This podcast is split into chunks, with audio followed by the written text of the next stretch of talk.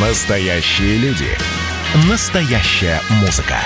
Настоящие новости. Радио «Комсомольская правда». Радио про настоящее.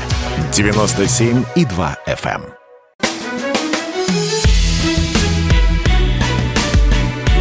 Бофт знает. Друзья, если вы слышите это сообщение, значит, меня сегодня нет рядом с Георгием Георгиевичем. Но прежде чем Георгий Бофт начнет свою программу, давайте послушаем один фрагмент из прошлого выпуска. Давайте минутку, сам, минутку для самокопания выделим. Давайте копайте. Нам пишут, нам пишут человек с ником World of Tanks Me. Георгий, поменяйте напарника, он вас всегда троллит, тошнит от него. У Кричевского напарника отличный. А не Алеша, знаю. Алексей, Алексей Иванове речь. А кто напарник у Кричевского? Алексей Иванов, редактор отдела экономики. А, есть такой, да. Вот. Ну, Передадим я не ему. буду это комментировать, потому что я не понимаю, вы, у вас приступ мазохизма, что ли, настал или Нет, что? ну нужно читать критику обязательно, Георгий Георгиевич. Это стимулирует. Ну вот так, дорогие наши слушатели, будьте осторожны со своими желаниями, ибо они имеют свойство сбываться. У микрофона Алексей Иванов. Сегодня с нами по скайпу, как обычно, Георгий Бов. Георгий Георгиевич, ну не уберегли своего соведущего? Здравствуйте. Вот видите, как э, мнение слушателей э, оказалось не было. Все-таки Дзержинского или э, Иванова ставить эфир-то. Да, вот понимаете, и теперь, получается, с вами теперь я, Алексей Иванов. Ну, мы, наверное, должны успокоить армию э, блистательного Ивана Панкина, армию фанатов его. Иван всего лишь навсего ушел в краткосрочный отпуск, и поэтому сегодня я с Георгием Бофтом проведу этот эфир. Георгий Георгиевич, э, я вот лично люблю, когда перед э, передачами с моим участием выступает Владимир Путин э, на каком-то совещании, потому что он всегда дает обильную пищу для обсуждения размышлений. Сегодня вы слушали, как Путин общался с волонтерами? Да, видел даже. Даже смотрели. Согласитесь, э, очень сегодня был зажигателен президент, э, очень много перлов он выдавал. Но вот в частности, я не знаю, что, какая из тем, которую поднял сегодня Владимир Владимирович, вас больше всего зацепила? Вот, может быть, э, та тема, где про букашек, он, э, которых нужно раздавить, или какая-то другая? Ну, он вообще сегодня, так сказать, э, много шутил в своем стиле, поэтому выделить что-либо трудно.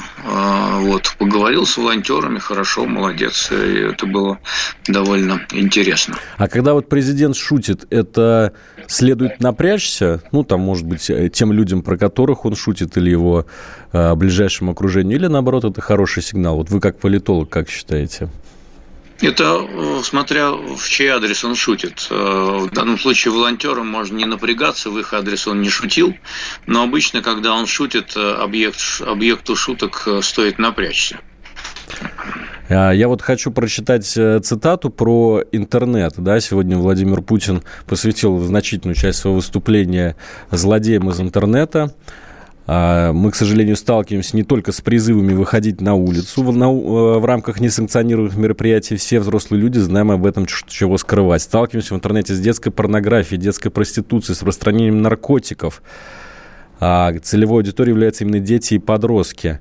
И отдельно президент высказался о тех, кто склоняет несовершеннолетних к суициду. А, Когда полиция добирается до этих уродов, одно дело, когда сидят в интернете, такой крутой Рэмбо толкает дев- девчонку какую-то или пацана с крыши прыгать. И как только полиция зашла, в штаны навалил в прямом смысле этого слова, ублюдок такой там сидит, понимаете, букашка, раздавить его не жалко. Вот когда Путин а, сравнивает в, в одном предложении, сталкивает людей, которые э, призывают подростков выходить на акции, и вот этих вот букашек, уродов, как он называет, которые а, занимаются призывами к суициду. Насколько это обосновано? Э, Я думаю, что, во-первых, это э, свидетельствует о том, что надо готовиться к появлению новых законов о регулировании интернет-контента – Вот, и не про букашек там будет, а еще что-нибудь придумают, э, за что можно будет э, ограничивать, там что-то э, штрафовать, блокировать и так далее и тому подобное. У нас в числе первых под блокировку как раз попали сайты, которые проповедуют значит, способы суицида и так далее. Не только среди подростков, но и среди взрослых людей. Это были первые сайты, которые блокируются. Потом блокировки охватили довольно широкий круг э, вплоть до ну, даже иностранных СМИ, например, некоторых, на, не зайдешь из России на них, причем об этом, так сказать, и не говорил заранее, что там Крамольного увидели и так далее. Или в чем там э, так сказать, пропаганда суицида или экстремизма. Ну, например, там на украинские или на некоторые американские СМИ и так далее. Так что я думаю, что тут тоже что-то такое готовится, и это э, вот шутки Путина отражают э, эту подготовку. Ну и давайте еще одну цитату сейчас э, заслушаем. Насколько я знаю, она у нас есть. Это цитата, которая касается той зависти, которую иностранцы испытывают к нашей стране. Давайте послушаем. Я вчера вечером здесь, в Кремле, работая, уже совсем поздно, встречался с одним своим знакомым, коллегой, который приехал а, ну, он иностранец и, и живет дома, естественно, приехал по делам в Россию. Вот и вчера мы с ним поздно вечером увиделись, и он рассказывал о своих впечатлениях. Он говорит, ты знаешь, я удивился, приехал в Москву, я говорю, чему? Москва живет. Я говорю, ну, в каком смысле? Ну, конечно, живет. У нас, говорит, в наших городах, в крупных, это одни из крупнейших городов Европы – редкие машины на улицах, людей почти нет. Все закрыто. Георгий Георгиевич, вы испытываете гордость, когда слышите эту историю? Москва-то живет, в отличие от неизвестного европейского города. Ну, мы не знаем до конца все-таки законов распространения этого коронавируса. А, число заболевших в Москве а, было достаточно велико.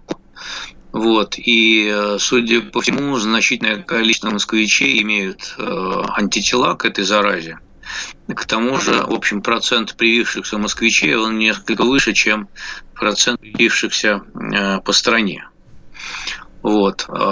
И вообще есть, так сказать, такая теория у ковида-скептиков, что не надо вообще никаких карантинов вводить, и просто вот очередная такая, э, значит, зараза, которая, правда, косит э, в 4 раза или в 5 раз больше, чем от гриппа, вот, но она вот распространяется своим путем, и кто умрет, тот умрет, а экономику гробить не надо. Ну вот Владимир Владимирович показал, что он близок довольно к ковидоскептикам. И, так сказать, вот отсутствие в России жестких ограничений и э, того, например, что вот волонтеры у него сегодня все без масок сидели, и сам он тоже. Он никогда ее не надевал. А, так что это, э, в общем, показывает определенный пример поведения.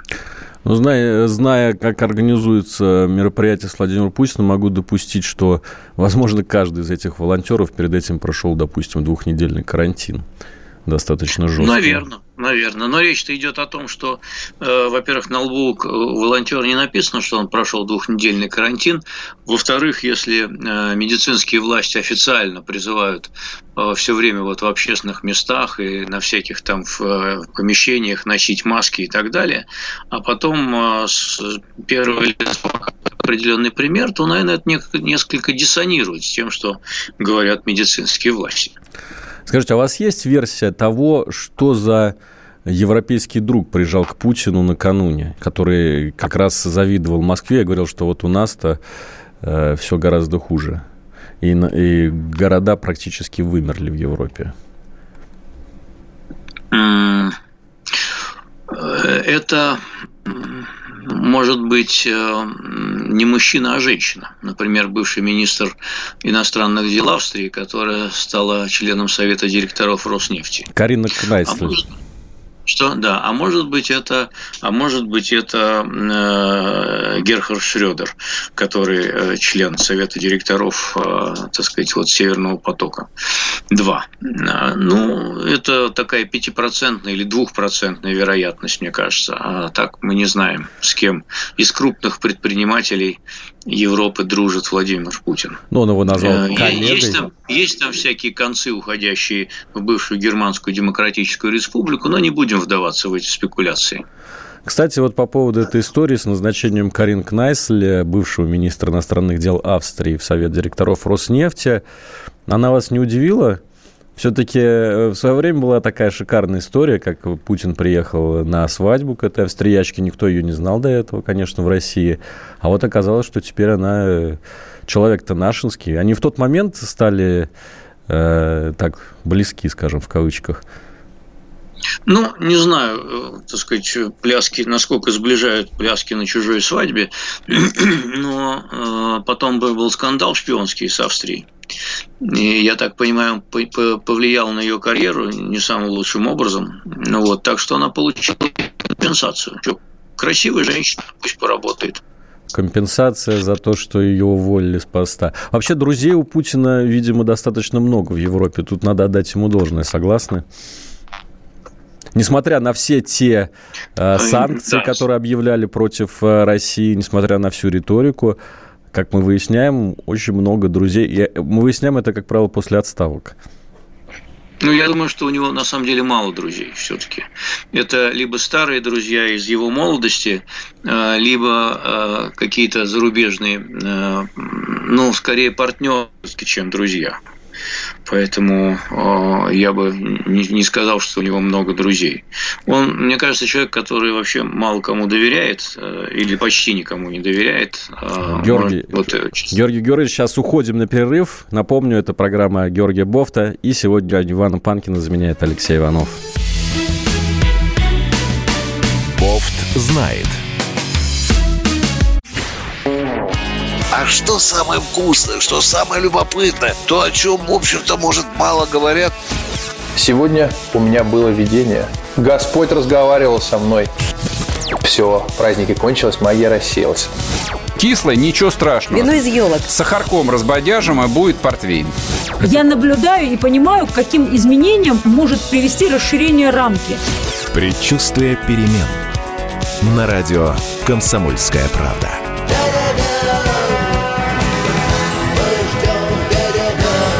Но извините, пожалуйста, я понимаю, что действительно заниженная лексика не наш стиль.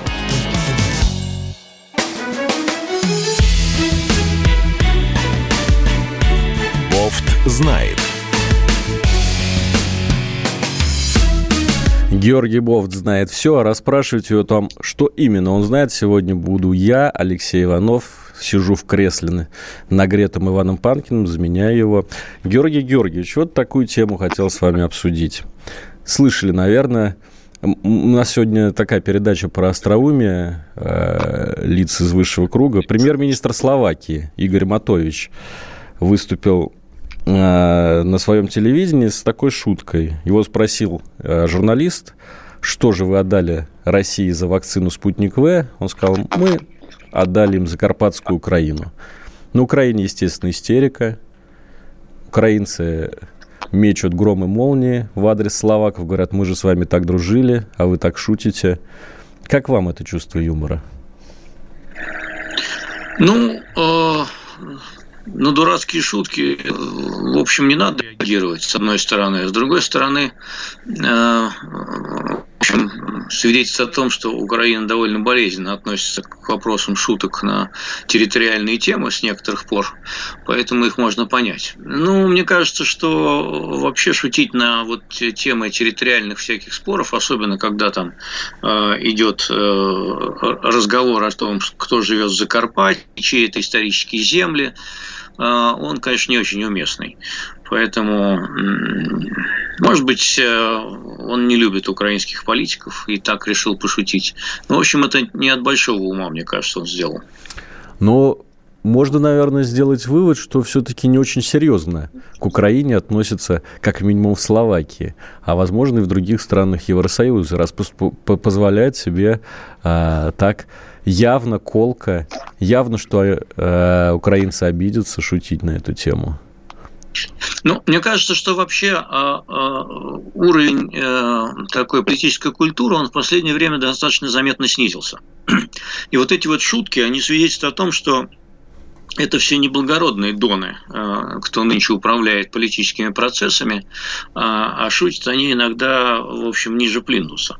Э, скажем, представить себе политика XIX века или даже 20 шутившего подобным образом на всякие э, такие деликатные моменты, как территориальный вопрос, но мне кажется, что только специально делая вызов какому-то государству. А, а так вот, э, я думаю, что словацкий министр не имел в виду никаких действительно, так сказать, политических последствий, а просто действительно пошутил э, бестактно, э, на мой взгляд. Вот. А Украина всерьез, так сказать, этой бестактной шутки, значит, стала возмущаться и делать всякие официальные заявления. Ну, Таков уровень современной политики. а вот говорить. в какой момент, интересно, началась эта балаганная дипломатия? Ведь действительно уже несколько лет видим э, вот такой вот обмен практически Comedy Club на международном уровне, на, на буквально там сессиях ООН люди обмениваются вот такими шутками на грани фола.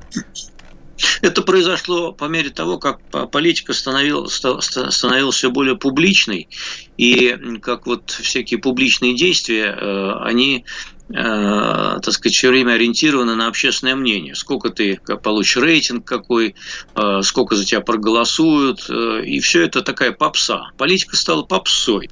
В общем, на потребу публики. Недаром говорят, как и во многом информация тоже стала попсоветь, тоже на потребу э, не очень образованной публики, так и политика стала попсоветь на потребу не очень образованной в среднем публики. Э, и это вот началось не, не в этом году, не в прошлом, и не, э, наверное, где-то несколько десятилетий назад начался процесс. Вот, а потом, когда в политику пришли люди, ну не то, что совсем с улицы, да, но такие вот э, ориентированные на популизм, э, а не кадровые какие-то политические деятели, да, то это еще больше стало проявляться. Так что я думаю, что мы будем свидетелями процесса еще большего опрощения политической риторики и так далее и тому подобное. Ну и потом, в общем, некоторые спич, э, спикеры, да, а, так сказать, пресс-секретари а, всяких официальных ведомств, они в этом плане задают, может быть, не самый хороший тон. Я не буду называть фамилии, но вы примерно понимаете, о ком я веду речь, когда делаются заявления, которые встречают звонкий резонанс в прессе, но которые, в общем, встречают не очень приятный отклик э, у твоих партнеров, э, которым они адресованы. И под этот стиль э, такой легковесности пресс-секретарей он перешел и на их непосредственных начальников. Все стали тоже общаться примерно в таком же стиле. Опять же, не буду называть фамилий. Ну и давайте все-таки вернемся к тому моменту, а, с которого мы начали, словацкий пример, он же говорил про вакцину «Спутник В». И Словакия стала второй, второй, второй страной Евросоюза, которая одобрила применение нашей российской вакцины у себя, не дожидаясь э, решения официального э, регулятора Евросоюза. Первым, первой такой страной, напомню, была Венгрия. Ну что, вот наша вакцинная дипломатия в данном случае, она оказывается очень успешной, не так ли? Ведь помните, еще Это... ось, осенью да, говорили о том, что ничего не доказано, может быть, спутник э, будет неэффективной вакциной. Сегодня уже практически весь мир признал, что это действительно ну, прорыв такого мирового уровня. Ну да, в общем, вакцина оказалась, судя по всему, действительно хорошей. Вот, и э, на, к тому же, ведь в мире огромный дефицит вакцин. И э, многие бы и взяли бы и китайскую, если бы она была, да, и, и, русскую тем более. Украинцы да, взяли индийскую, например. индийскую, да, еще какую-то. И в Европе вот вакцин не хватает. А, ну, как не хватает? Там, а, на самом деле, уровень привившихся, доля привившихся, она гораздо выше, чем у нас. И европейцы хотят прививаться, они напуганы этими карантинами, а у нас никто ничем не напуган, у нас прививаться особенно не хотят люди, поэтому дефицита нет вакцины. Хотя, если бы у нас также стремились прививаться, как в Европе, был бы тотальный дефицит этой вакцины, потому что ее производится мало. Вот, и на этом фоне она идет за границу. Это не значит, что у нас лишают кого-то этой вакцины, да, а это значит, что просто наши люди ведут себя как дремучие, значит, остолопы, извиняюсь за выражение, а, и, значит, они боятся, что их чипируют, или еще что-нибудь боятся, или что у них там волосы выпадут, или рога отрастут. А, ну, в общем, это не свидетельство. Ну, и надо сказать, что власти не очень, так сказать, сами пропагандируют э, эти прививки.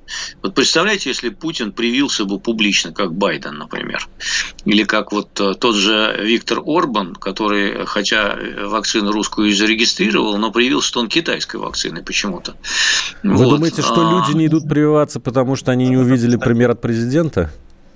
Я не так скажу. Я, я скажу, что если бы люди увидели пример президента, они пошли бы прививаться гораздо более э, масштабными темпами. Вакцины могло не хватать, например. Вот. А почему Путин не прививается, я не знаю. Может, у него какие-то указания есть, или может, он э, тоже считает, что его чипи э, шутка. Э, значит, я не знаю какими соображениями он э, руководствуется. Вот, может быть, э, хотя он, в общем, в безопасности, он же, так сказать, публичных митингов не проводит, э, многолюдных, поэтому что ему? Все, кто к ним общается, с ним общаются, сидят на двухнедельном карантине, поэтому что ему опасаться? Ну, мы должны Может, признать, что все-таки, несмотря на то, что прививается не очень активно, кстати, сегодня Путин сказал, что 2 миллиона человек в России получили первую, а, обе э, укола, и 2 миллиона человек, еще столько же, то есть итого 4 миллиона, получили первый укол, то есть 4 миллиона из нашего 145 миллионного населения а, уже начали вакцинацию. Так вот, несмотря на то, что вакцинация идет не так уж активно, настроение у нас, ну, объективно сейчас достаточно благостное. Вот помните, недавно Сбербанк э, выпускал такое исследование, что в феврале скакнули резко потребительские настроения, люди стали активно покупать даже в сравнении с прошлым годом, а в прошлом году февраль еще был э, такой не пандемийный, и люди тратили спокойно. А между тем, когда мы смотрим на Европу, мы видим там, что там в полный рост встает вот эта третья волна коронавируса. И, может быть, в связи с этим как раз связано а, то, что они уже готовы принимать нашу вакцину без всяких условий и оговорок. Почему в России все-таки даже без массовой вакцинации удается забороть пока что эту болезнь? Во-первых, я бы не спешил с прогнозом про забороть. А, я думаю, что есть великая опасность того, что мы просто отстаем от Европы а, на месяц-полтора, как мы, собственно, отставали и в самом начале а, по темпам этой заболеваемости. И совершенно нельзя исключать, у нас холоднее, чем в Европе. Там теплеть начинает рано, и поскольку этот вирус явно какие-то сезонные колебания испытывает, абсолютно определенные, потому что летом он везде, например, пошел на спад, а осенью везде пошел на подъем. И наш подъем осенний был где-то на месяц-полтора позже европейского. Поэтому нельзя исключать, что наш весенний подъем тоже будет на месяц-полтора позже европейского. И мы выйдем тоже на, э, ну, так сказать, антирекорды. Поэтому я бы не спешил. У нас очень мало привившихся. Что такое 2 миллиона привившихся, да, полностью? Я вам скажу, что такое 2 миллиона. В Америке прививают в сутки 1,7 миллиона человек в сутки, понимаете? А у нас за все время с момента регистрации, там, с, ну, началась массовая прививка в декабре, у нас только 2 миллиона осилили. Ну, что это за темп такой? самешно на самом деле. А Америка в Америке это помогает? Вы уже, же, вы же следите, помогает это Америке? Уровень, вакцинации уже достиг 20% в некоторых штатах, поэтому они открываются более смело. В, в Англии э, число появивших, при, получивших первый укол равняется 30% населения, а в среднем по Европе первый э, укол по Евросоюзу получило где-то процентов 7-8. Сейчас мы уходим на новости, Георгий Юрьевич. Продолжим этот разговор через несколько минут. Как дела, Россия? Ватсап-страна! Это то, что обсуждается и то, что волнует. Это ваши сообщения в прямом эфире, в том числе и голосовые. Каждый будний день с 11 до 15 часов с Михаилом Антоновым. Эфир открыт для всех. Включайтесь. Радио «Комсомольская правда». Радио про настоящее.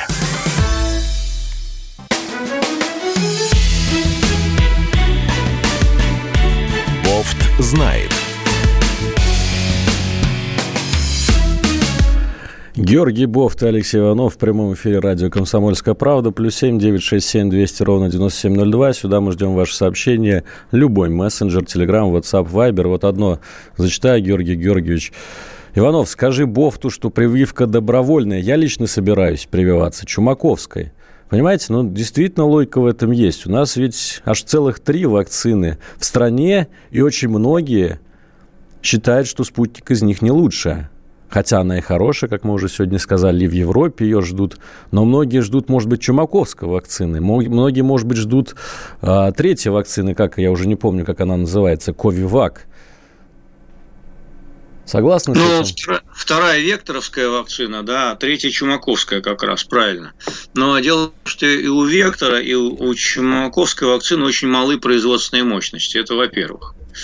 А, во-вторых, значит, э, э, люди не имеют компетентного мнения по поводу того, чья вакцина лучше на самом деле, а, и руководствуются чисто субъективными мнениями.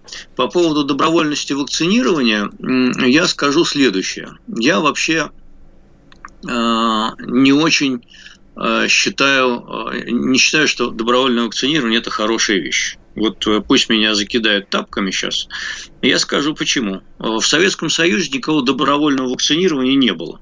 Вакцинировали всех, э, значит, э, теми вакцинами, которые были на тот момент, они все были отечественными, вот, и без всяких разговоров.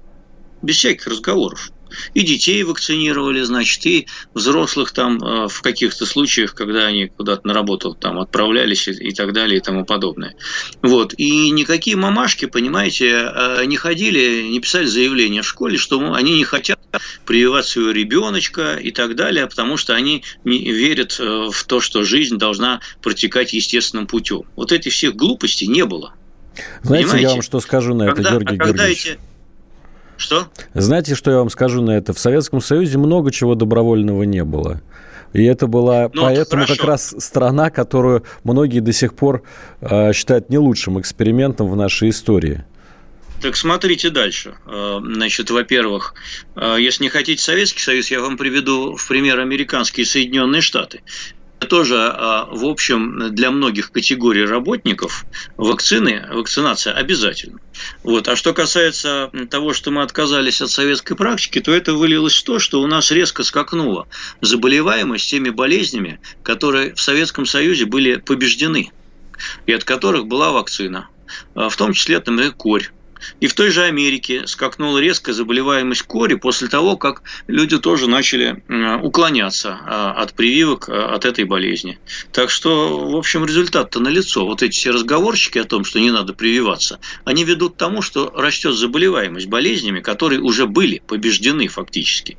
Вот. А, и что касается, значит, того же самого коронавируса, вот, то, в общем, в ряде Э, стран идет ведь сейчас не случайно разговор о том, что ну, обязательной пока вакцинации нет нигде, прежде всего потому, что вакцины мало.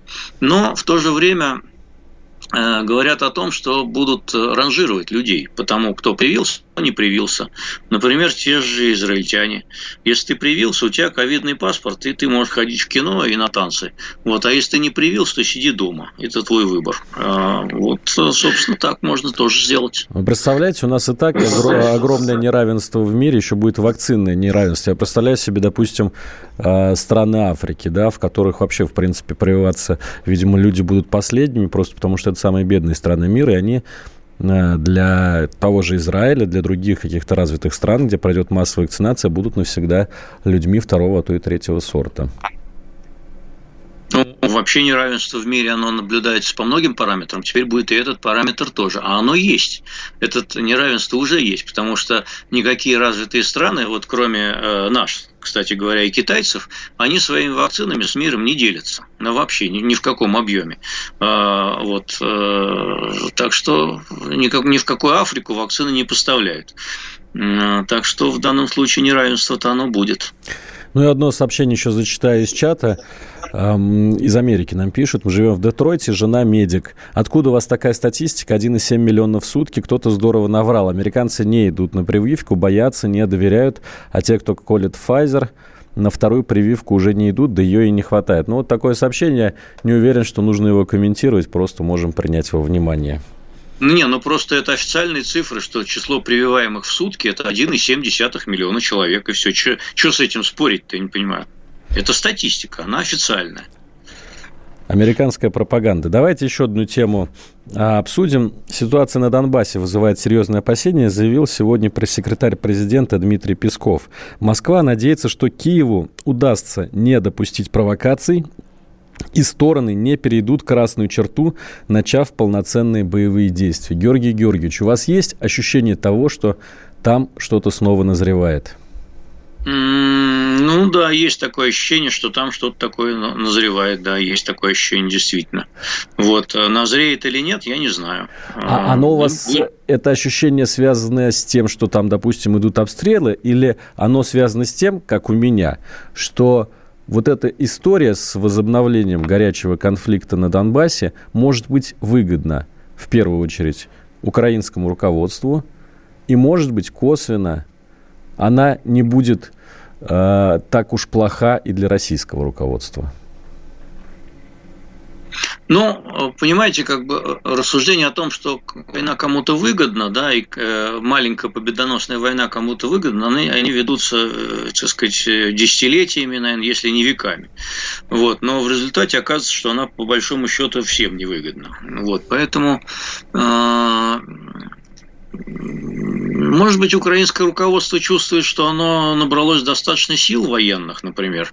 И украинская армия действительно в последние э, годы, несколько лет, вернее, она претерпела значительную трансформацию благодаря в том числе западной помощи, американской помощи и финансовой помощи. И они сейчас считают себя более боеспособными, чем они были, когда их долбили под Дебальцево. Вот. А, а что касается российского руководства, то я, честно говоря, не думаю, что мы сейчас заинтересованы в большой войне э, на Украине. Э, как-то, может быть, угрожать ей, это да, это одно дело. Э, давить, так сказать, в том числе на Запад в этих целях, это тоже одно дело. Но так, чтобы вот начинать эту войну всерьез, что-то я не уверен. Знаете, говоря. я согласен с вами, что война не может быть никогда, вот настоящая война в интересах нормальных людей. Но я думаю, что российские власти очень хотели бы вернуться в те общественные настроения, которые царили в 2014-2015 году. Вот этот а патриот... с чего вы взяли, что общественные настроения сейчас будут поддерживать войну на Украине? Сегодня... Мы устали уже от э, этого, э, так сказать, э, бесконечного военизированного противостояния. И, в общем, уже надоело это Украина, честно говоря. А Крым они у нас пока все равно не отнимут, вот, пока мы живы, как государство. Поэтому что там? То есть общем, второй раз в эту реку мы уже не войдем? Ну, не мы, а, ну, а скажем, а что, власти. Э, это э, воевать за что? За то, чтобы присоединить Донбасс к России? Я думаю, что э, массовые российские настроения, они не хотят этого присоединения. Потому что они будут воспринимать это как, о, еще одни дармоеды, еще и их кормить надо. Нам самим тут не хватает, понимаете? Вот как это будет восприниматься. Ну и, наверное, еще один фактор, с которым может быть связана такая как бы смелость э, украинских властей, это смена власти в США. И одно да, дело... кстати говоря, да. Да, кстати говоря, да, они могут рассчитывать на помощь со стороны новой американской администрации, и это может служить, так сказать, фактором, который подстегивает их смелость определенно. Кстати, на этой неделе было объявлено о санкциях да, с Евросоюза и со стороны США, и это были те самые санкции, после которых все э, от кого что-то, э, для кого что-то зависит от этого, вздохнули с облегчением. Рубль даже вырос на объявление этих санкций, настолько они оказались слабенькими. Почему? Ну, потому что ждали более серьезных санкций, их пока не последовало. Почему они оказались такими слабыми? Ну, во-первых, администрация Байдена еще не закончила ревизию своей политики в отношении России и не очень понимает, что с ней делать, с этой политикой.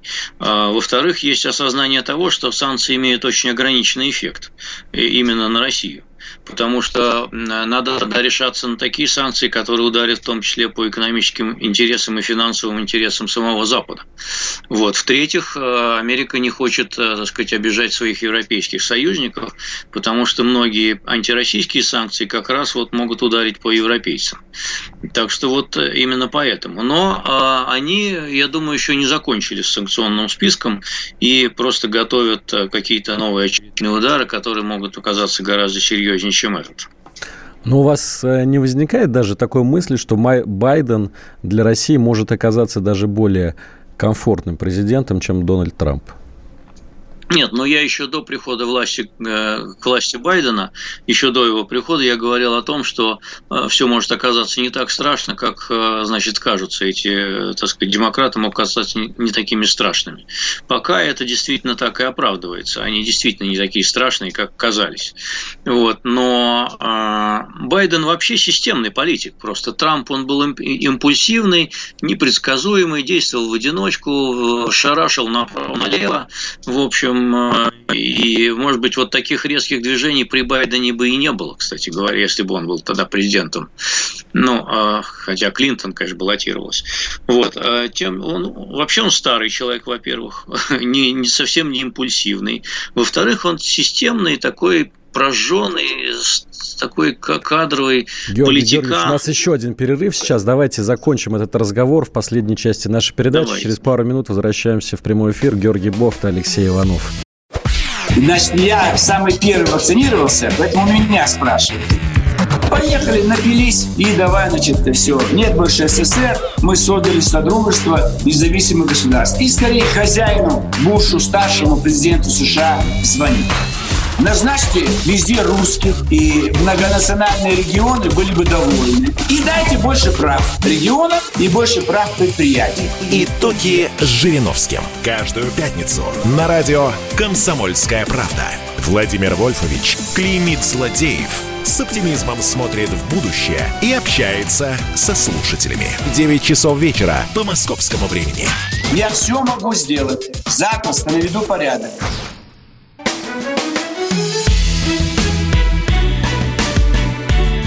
Бофт знает.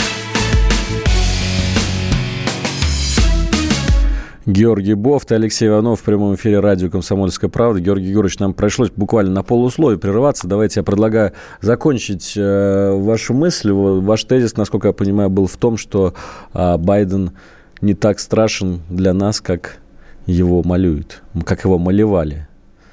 Ну, посмотрим, да, посмотрим, конечно, как он окажется страшен, да, он от, от санкций не откажется, политика будет достаточно жесткая.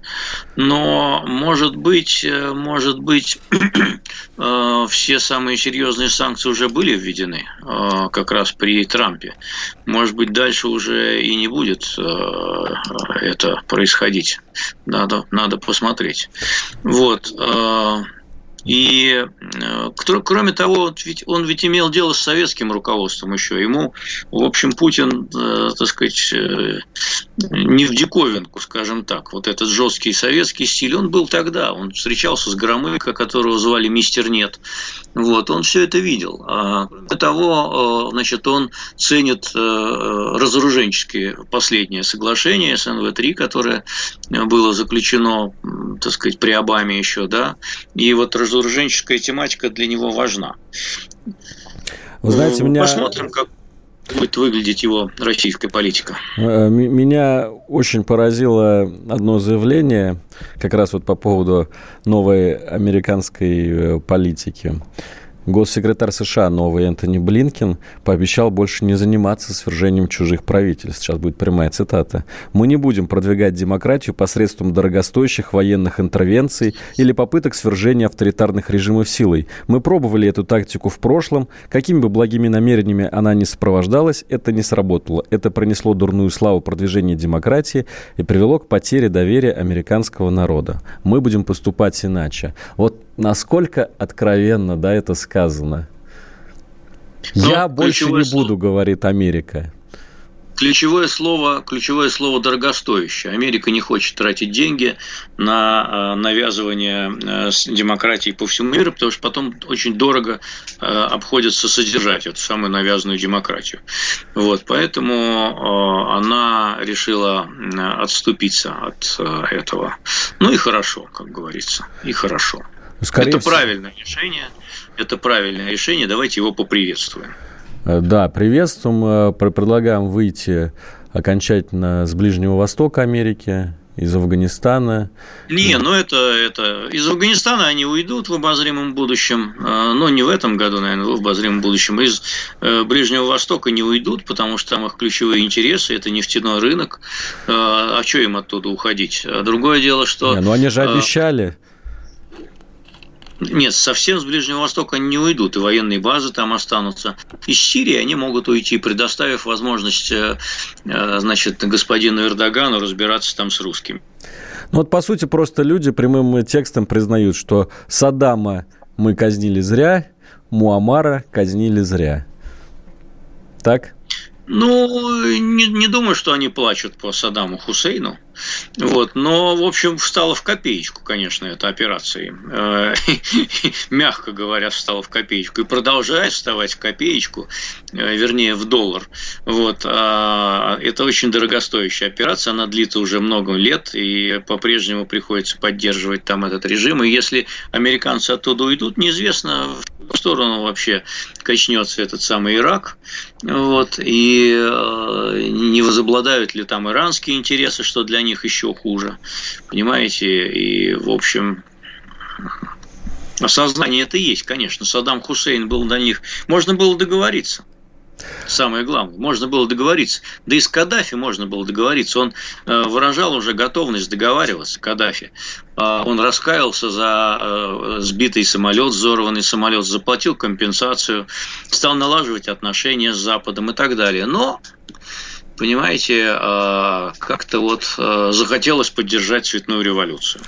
Ну и, кстати, вот э, Энтони Блинкин, госсекретарь США, это аналог министра иностранных дел, в, то, в том же брифинге заявил следующее, что главным, крупнейшим геополитическим вызовом для США 21 век является Китай, а Россия, Иран и Северная Корея тоже являются вызовами, но гораздо меньшего масштаба. И знаете, как-то даже обидно. Раньше мы всегда шли вдвоем с Китаем.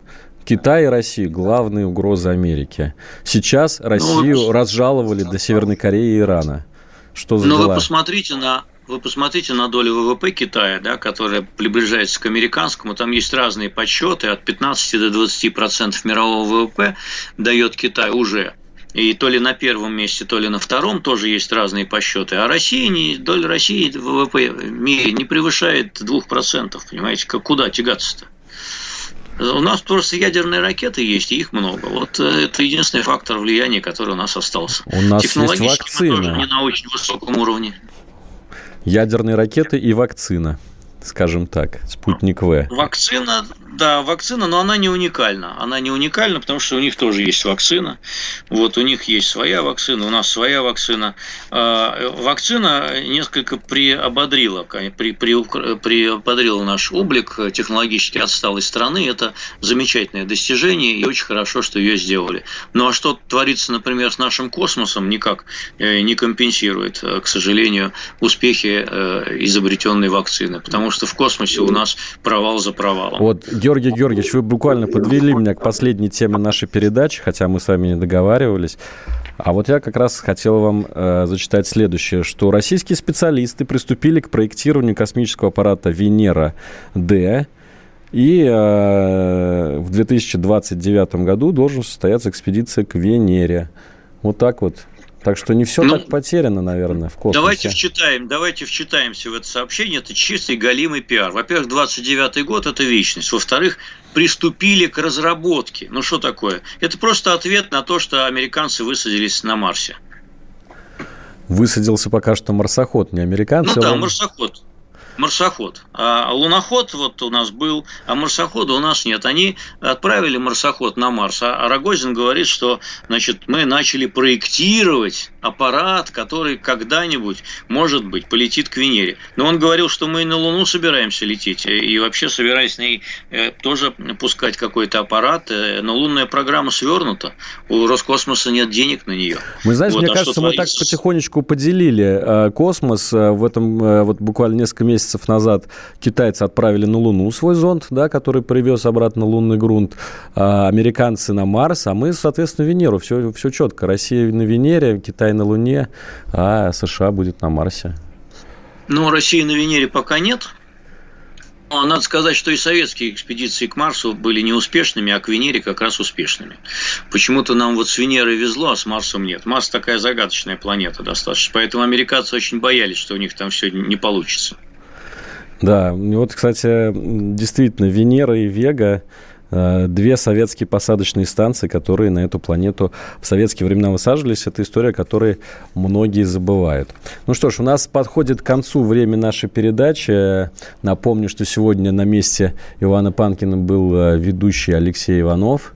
С нами был, как всегда, по четвергам политолог, экономист Георгий Бофт.